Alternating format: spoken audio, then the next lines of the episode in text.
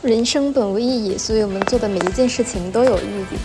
Hello，各位听众朋友们，大家好，我是开开，欢迎收听我们的二十播客节目。我会在这里分享我二十岁里做的每一件有意义的事情。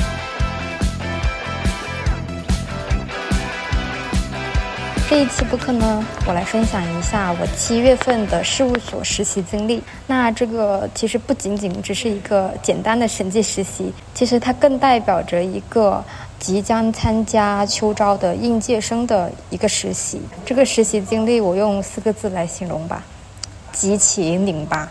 我是会计专业的，会计专业一般都会去事务所嘛。然后我这七月份的实习就是在某八大的事务所里面的，这是一个 IPO 的项目，就是要出差的。然后在入住酒店的当天晚上，我整个人感觉就非常的不对劲。我之前曾经也去了另外一家八大实习，我当时那也是我的第一份实习，那时候我非常的兴奋，非常的期待，踌躇满志。但是来到这里，我。却不知道我自己要做什么，我整个人是不舒服的，但是我又想去相信说，这是在这里我会把每一件事情都做好，我会跟正直的哥哥姐姐们有很多的交流。我在这里可以学到很多关于行业的东西，我也可以来体验一下这里的工作氛围，这是我对这份实习的期待。但是这一切都非常的不对劲，跟上一次实习的感觉完全不一样。当我开始工作之后呢，我就开始感觉到所有人都好冷漠，就大家都在各自做各自的事情，工作的时候他们是互不交流的。就早上到办公室，然后坐下来，打开电脑那一刻，就所有人都像罩了一个玻璃罩，把自己给跟外界隔离开来，就像一个结界，就是说谁都不要来打扰我。办公室非常的安静，没有人讲话，甚至是我们所有的工作交流或者什么样的交流，都是尽可能的通过微信来的。即使可能我们就坐在一起，就坐坐在旁边。很还是很奇怪的，很多事情还是用微信来发短信说，我不是很明白。就很多事情明明就可以口头就可以交代的非常的清楚，也很快，但就是要发文字，我不是很懂这是为什么。所以整一个工作的氛围就是死一般的寂静，就好像我们在干干什么神秘的大事一样。就而且即使我们真的要。呃，用口头去交流工作的时候，大家说话的也是非常非常的小声，就尽可能的小声。小声的时候呢，你就会用气音来说话嘛。我们都知道，当你用一个气音去说话的时候，其实是非常的费劲的。说的那个人是说的非常非常累的，这是第一个。其实同时听的人也听得很累，气音说话就是会很不清楚、很模糊。需要拿出百分之二十的精力去分辨他在说什么，然后还有第三个就是人和人，你说话小声之后，耳朵都会贴得非常近嘛，近的话就别人说话的一些口气就很明显啊，即使是说可能没什么太大的味道，但也挺难受的吧。所以我一整个就是非常的疑惑，开口说话很难吗？说话声音大一点很难吗？这是有什么不可以的吗？这里是有什么禁忌吗？我作为一个非常喜欢跟别人交流，在交流中工作的人来说，我真的快憋死了。我真的很疑惑，还尝试去分析了一下其中的原因。第一个，我觉得大家可能都有点社恐，社恐就是说，嗯，我不想。被关注到，就比如说你在一个公共场合去说话，那势必别人就会听到，对不对？别人听到可能就会对对你产生关注。可能有的人呢，他就不喜欢这样的关注。但是我觉得也不至于吧。那些正直的人，都是工作了三四年的人，成年人，不至于不好意思吧？而且我们谈论的都是工作的内容，有什么是不能被听到的吗？而且公然的去讨论工作，其实还有一个好处，大家。都会知道你呃目前正在做什么东西，就起到了一个消息互通的作用啊，这不是很好吗？就是社恐这种东西，好像是不分年龄、不分阶段的，是吧？好，第二点，我猜是因为他们觉得说话声音太大的话会打扰到别人，但真的不至于啊。我们的审计工作又不是什么需要很大的专注力的工作，又不是在考试，又不是在图书馆学习，偏旁边的人讲一讲话，也不至于打扰到什么吧。而且，就算你在说话，你说的那些话，那也不至于会影响到别人吧？因为你的话对别人来说也没什么重要的吧？反正就觉得无论怎么说，都觉得不至于吧，讲个话而已。工作的时候没有交流，OK，大家都专注于工作，OK。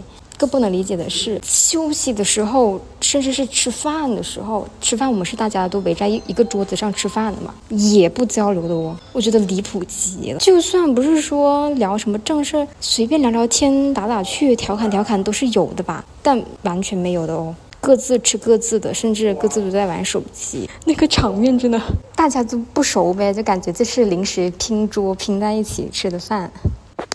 而且，就算有人提起了话题，大家接话的能力也好，好什么呢？比如说，比如说我说啊，这个菜真好吃，然后他们就会接，嗯，确实不错。又或者是我们，呃，去吐槽一下企业的人，巴拉巴拉叽里呱啦，然后说一堆，然后他们就反应就是哦这样啊，或者是接两句，然后就没有下文了。大家都是成年人了，工作那么多年了，接话水水平。这么的，这样的吗？一句话两句话就把天聊死了，根本就聊不起来。所以这一整个，无论是工作上的交流还是私下的交流，都给我一种感觉，就好像他们对身边的人、身边的事物，都是不关注的、不感兴趣的、不在乎的。我只关注我的工作。我的事情，你们怎么样无所谓，就那种感觉。就你，我递话给你，你也不接；我跟你聊天也聊不下去，因为聊天这种东西，感觉还是要双方相有点点感兴趣才能聊，才能聊下去，是不是？就算我们是实习生，是毛头小子，那也有你一点点感兴趣的东西吧？就跟小朋友聊天啊，这有什么的？所以我在他们身上就感觉到了一种，呃，他们对工作工作的很重的那种疲惫感。啊，就是啊，我很累，我不想交流，我只想把我手上的工作做好，我拒绝任何与工作无关的交流。就你感觉他们对身边的人和事真的一点儿都不感兴趣，看不到任何他的激情，对生活也好，对工作也好，没有激情，就整个人像被。工作抽干了灵魂，被压垮了一样，就全身上下都散发着一种很丧的气息，就很没劲儿。而且我们还有一个对比，就是券商那边，他们后来也搬过来我们这个办公室，我们就坐在同一个办公室了。然后他们是有四个男的，人家工作就是正常的交流啊，工作上遇到什么小的事情啊，就拿出来随便说一说喽。然后闲聊的时候，吃饭的时候，大家也会聊天喽。他们券商其实也会跟我们我们这边审计的实习生去聊天，就问我们一些啊周末去哪里玩啊啊你是哪个学校的呀？喜欢什么运动啊？呃未来想干嘛呀？巴拉巴拉巴拉都会都会聊，就是正常的聊天呢。所以一整个就是工作上交流的特别别扭，闲聊也不会闲聊，就没有感情的，就感觉好没意思。我在想是不是只有。这个项目组恰好就是这样子的，因为他们好像我们这个审计的项目组的正职，他们是呃也是第一次组队吧，还是怎么样？可能相互不熟啊，也不知道，反正就很奇怪咯。然后这是主观上的感受，那嗯，回到这个审计工作本身呢，哎，因为审计这个吧，感觉他对团队协作这个事情没有很高的要求，但就是初级职员的话，大家就是。各自做好自己被分配到的任务工作，然后就可以了。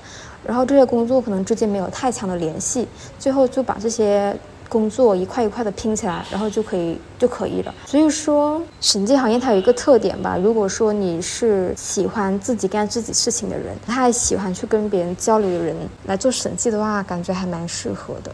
嗯，这个是这次工作的一些工作氛围，让我感觉我的天赋都被我的天性都被束缚了，很不舒服的一种感觉吧。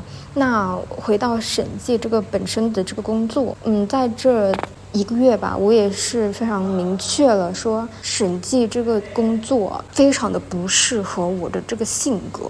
会计就做账，审计那就查账，它其实本质上都是在处理一堆的数据，一堆已经发生过了的数据，给那些数据分类。然后就放到相应的公式中，在这些公式中，我们就可以找到一些勾稽关系。所以我会把 审计的工作总结为就是整理数据的工作，而且这些数据处理的规则吧都非常的清晰，就是会有一个准则嘛，然后该怎么测试啊，该怎么弄啊，都是很明确的，一二三四五。你就按照这个规则去执行就 OK 了。当然啦，可能有一些规则啊、一些东西啊、勾稽关系啊很复杂，但但这些东西都已经是明文规定、已经写下来的规则了。就是你去学习这些规则的路径也是非常清晰的，你就知道哦该怎么去学，该去问谁，都是很清晰的。我感觉哈，所以我会说。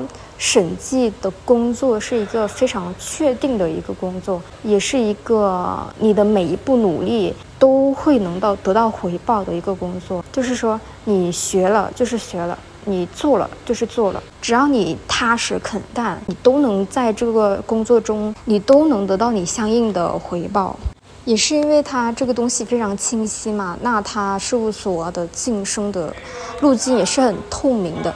就是呃，比如说每一年一升啊，一年会升多少啊，大家都非常清楚的。甚至对啊，大家都会知道你工资多少多少毛都知道。而且因为审计的工作一般基本都会出差，出差的话一般都会有差补。像八大所的话，呃，就是一百五十或者两百一天的差补，然后一个月这样算下来，一就会有三到四天的差补。然后它基本工资呢，像一些头部的八大哈。应届生第一年，比如说就像天池，他都直接说出来了，本科生一年底薪就是九千五，那九千五再加上差补的话，应届生第一年就可以拿到一万二、一万三的薪资水平了。一万二、一万三，这对于一个普通本科的大学生来说，非常不错的选择了吧？甚至对于我来说，这是我目前的我已知的。我有能力能够拿到的最高的一个工资的工作了，然后其他专业的同学啊、朋友啊，他们就会说：“哇，真羡慕你们，就是普通的本科就可以拿到这么高的工资。”但是吧，就是有个但是，就当你真正的身处其中之后，当我明确。我的性格就是不适合审计这个工作，或者更具体的说，我的性格优势在这份审计的工作中发挥不出来。我的性格是啥呢？就是主动社交型人格，大家都会说社牛吧。在一般的线下场合中，我一定是第一个主动去社交的那一个。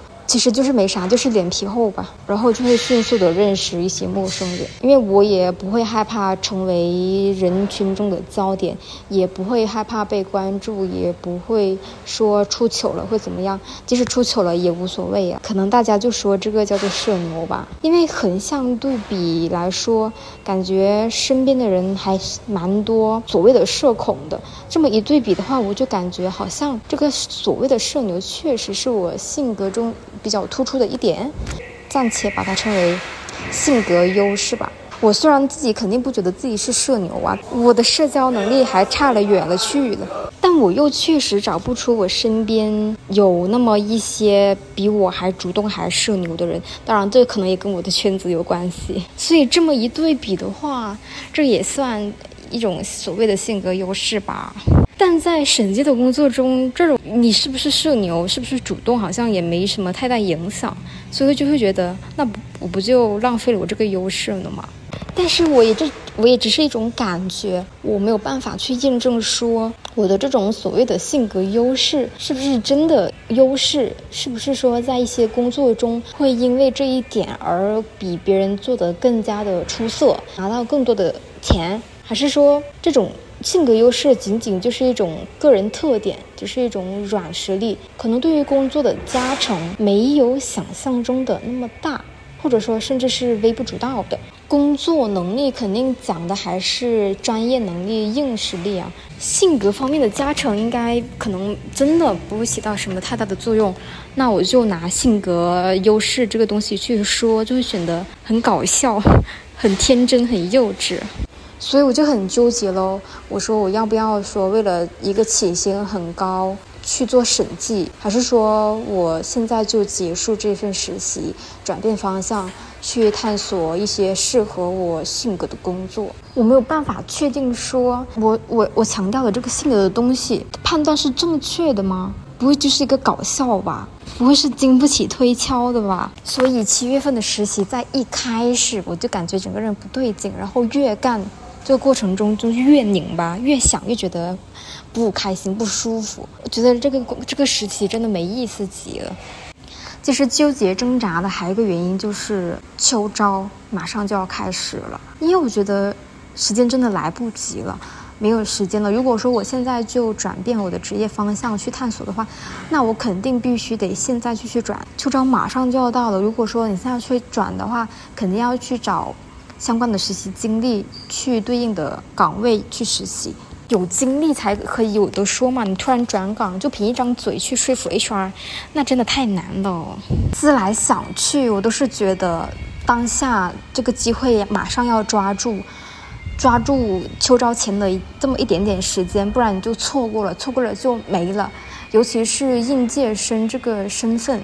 他对于考公、考研啊、秋招啊都是最好的时机，因为秋秋校招肯定会比社招会有更多的优势、更多的机会啊。我总是觉得，哎呀，来不及了，赶紧要转，赶紧转，不要在里磨磨蹭蹭。然后同时又又纠结说要不要放弃这个岗位。我总是给自己传递一种信息啊，来不及了，来不及了，来不及了。但是我又觉得很奇怪，为什么总觉得来不及了？我是明天就要死了吗？就。错过了秋招又怎么样？错过了春招又怎么样？没有应届生的身份了又怎么样？应没有应届生身份去考公考研又怎么样？就应届生这个身份真的很值钱吗？值钱到你非常着急的要去做决定吗？去做一些稀里糊涂的决定吗？我现在不把握应届生这个身份，我就会失去几百个亿、几千亿吗？会让我倾家荡产荡产吗？会让我流落街头吗？不是吧，肯定不至于啊。那如果不是的话，我在着急什么呢？我会失去什么呢？然后我又想了想，又更客观的来分析了，分析一下自己的现状。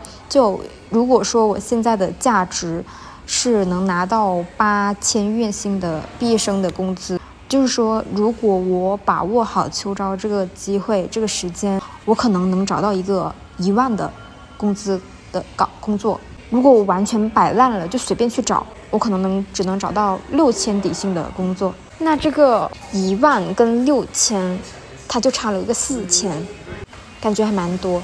但是其实也就差了四千而已啊。就我没有这四千块，我会死吗？不会啊，我会非常非常非常的痛苦吗？不会呀，但是我肯定会不甘心，会觉得说自己为什么不去争取这个好的机会，为什么要错过这个机会，会觉得很没面子，跟同学人、其他人对比起来，会觉得不太光鲜，就跟周围人一对比，就会落差非常的大。但是你说吧，如果没有对比的话，是不是就会好一些？好像会好很多，有面子没面子也都差不多吧。面子、自尊心这种东西好像也不值钱，不值钱的话，那就不用在乎了。但是你说吧，机会就在面前，应届生这个身份就在面前，你说我要不要去争取，要不要去把握这个机会呢？你都明知道这是一个机会，你不去，还是还指望着以后再去抓别的机会？所有的东西肯定都是一步一步的争取来的，你这个不争取，那个不争取，那确实。就会啥也争取不到，就是有种手高眼低的感觉吧。看吧，说着说着又把自己给绕进去，所以整一个实习的过程都非常的纠结、拧巴、挣扎。但在某一刻，我还是一念之间，我还是提出了结束实习，就果断的结束实习，然后就回到了学校去转方向。因为在这里我真的待不下去，我真的会非常的不甘心。不甘心于我明知道自己有性格优势，然后又耗在这里，不去找别的可能性。我觉得我去自己能找到更好的，即使可能工资不会那么高，但我觉得也应该去探索。为什么要局限于当下呢？就畏畏缩缩，我自己都非常看不起我自己。虽然自我剖析了这么多，但我还是有一个感觉，我所有的一切现在脑袋都是非常的模糊的，非常的不确定，不敢做决定。就是我所了解的，真的是这个审计行业了吗？我说的性格优势到底是什么？到底有没有用呢？应届生是个什么东西呢？秋招是什么呢？考公考研是什么呢？你要问我，我真的还。细说不出来这是什么东西，这就是说这一切都非常的模糊、不清楚、不确定。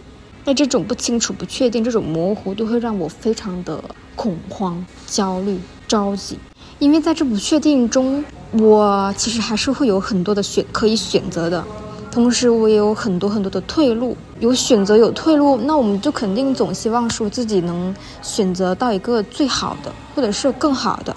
也觉得自己会值得更好的。如果说我现在在一个绝境当中，我只有一个选择，那我肯定不会纠结，就会想着说我怎么生存，怎么怎么不死。嗯，那从其实从另外一个角度来说，有挣扎，有有纠结，还说明就是我们还有在追求，还是说希望更好，能够向上走。就如果是完全摆烂了的话，那肯定就不会有这些纠结了，就不会有这么多挣扎了。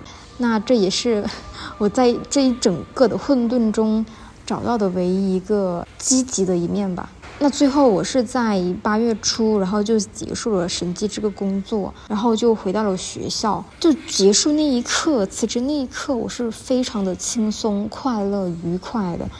我我我我觉得我做了一个好大的决定，就决定突然间转岗嘛。因为其实身边的其他实习生，他们也觉得做这个东西不快乐，加班很严重，很不开心，想要赶紧跑。但他们都是说说嘛。然后我就是第一个做出要走的人，就会感觉挺勇敢。啊，就好搞笑，就一群小屁孩儿会觉得自己在做了一个什么重大的决定，很、很、很、很了不起一样。但是我确实觉得我内心是真的很煎熬的。其实那回到学校之后呢，开心的也就那么一刻，剩下的依然是混乱。甚至是更加的着急，更加的手忙脚乱，去乱投简历啥的。因为辞掉了审计这个确定的工作，我剩下的全都是不确定性，全都我需要再去慢慢的去摸索。然后我剩下的八月，我靠，真的比七月精彩多了。因为整个人非常的着急，然后还去兼职做了外卖，然后乱投了一堆简历。稀里糊涂的又进了一家小的广告公司，然后干了两个星期又跑了，简直是精彩纷呈。就从一个混乱的状态又进入到了另外一个混乱的状态，但当然这两个混乱肯定是不一样的。嗯，下一期继续讲我讲讲我的八月的故事，一个应届生即将参参加秋招的毕业生的慌慌乱故事。好啦，这期的节目就先聊到了这里。不知道你们听了这些播客之后有没有一些共鸣？可以在评论区里留下你们的感受，分享一下你们现在的困境、迷茫的点在哪里。我们以后可以一起再去探讨探讨。记得多多点赞、评论、收藏、转发、关哦，一定要关注我的这个频道哦！我要努力。按时更新。人生本无意义，所以我们做的每一件事情都非常的有意义。今天的你也很辛苦，我们下期再见，八八六。